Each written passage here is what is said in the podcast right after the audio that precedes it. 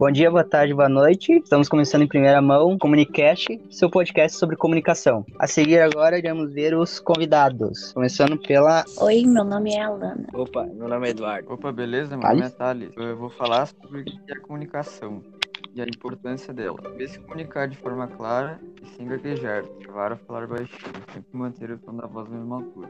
A importância dela a comunicação muito importante. Vai em uma entrevista de emprego, não pode gaguejar, baixo. Tem que ser uma pessoa que responda com clareza, né? Tá bom. Em seguida, agora o Eduardo irá falar sobre a comunicação pessoal, dando uma dica prática sobre como melhorar. Se você for produzir uma pequena explicação, quan- quanto melhor você usar a palavra correta para explicar o que você diz, será melhor de entender a mensagem que você quer passar. O truque é eliminar os valores agregados de voz, pequenas palavras possam poluir nosso discurso, torná-lo longo. E agora, dando sequência, a Alana vai falar sobre a comunicação profissional, falando sobre a sua importância, finalizando com algumas dicas.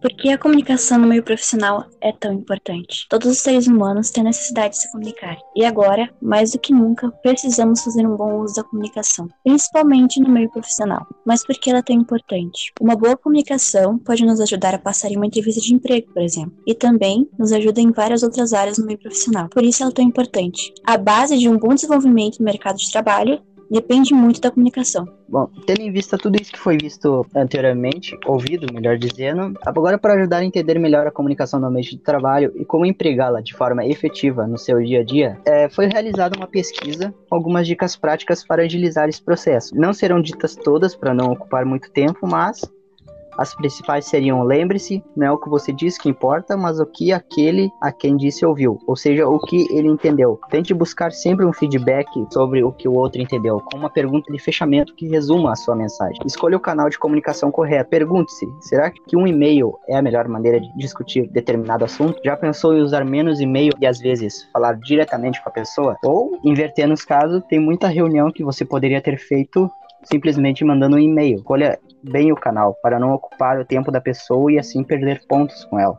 E por último, aperfeiçoe seu vocabulário. Ampliar seu vocabulário não significa somente você falar com palavras mais longas, difíceis e cultas ao formular uma frase, mas sim buscar ser claro ao falar, pois isso facilita a compreensão e interpretação de seu interlocutor. Dessa forma, você diminui as barreiras que dividem o pensamento. Agora, a gente vai chegar nas conclusões finais com cada um dando o seu ponto de vista sobre isso, a sua análise sobre a importância e explicando por que, que quis escolher esse tema. Bom, ah, eu me interessei pelo tema porque eu sou uma pessoa que tem pouca comunicação.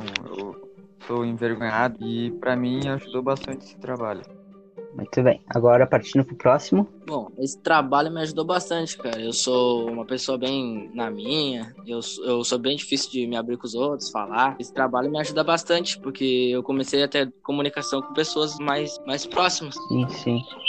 Agora, Alana, o que, que você Então, tirou desse trabalho? Eu tive, eu gostei, eu aprendi várias coisas, inclusive que para ter uma boa comuni- comunicação tem que ter primeiro a confiança e, claro, se preparar antes. Então eu achei muito interessante isso, que ensina a gente a ter confiança para se comunicar e não ficar nervosa.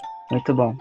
Muito bom, gente. O que a gente tirou desse trabalho é que a gente vai conseguir se destacar melhor agora no nosso ambiente profissional, porque estamos dando rumo ao próximo passo da nossa vida.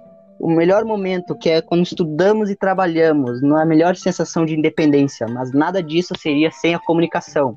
E com esse trabalho agora iremos aperfeiçoar ainda mais nossa carreira profissional. Quem está empolgado para entrar no mercado de trabalho? Eba! Eu boto um efeito sonoro ali de público.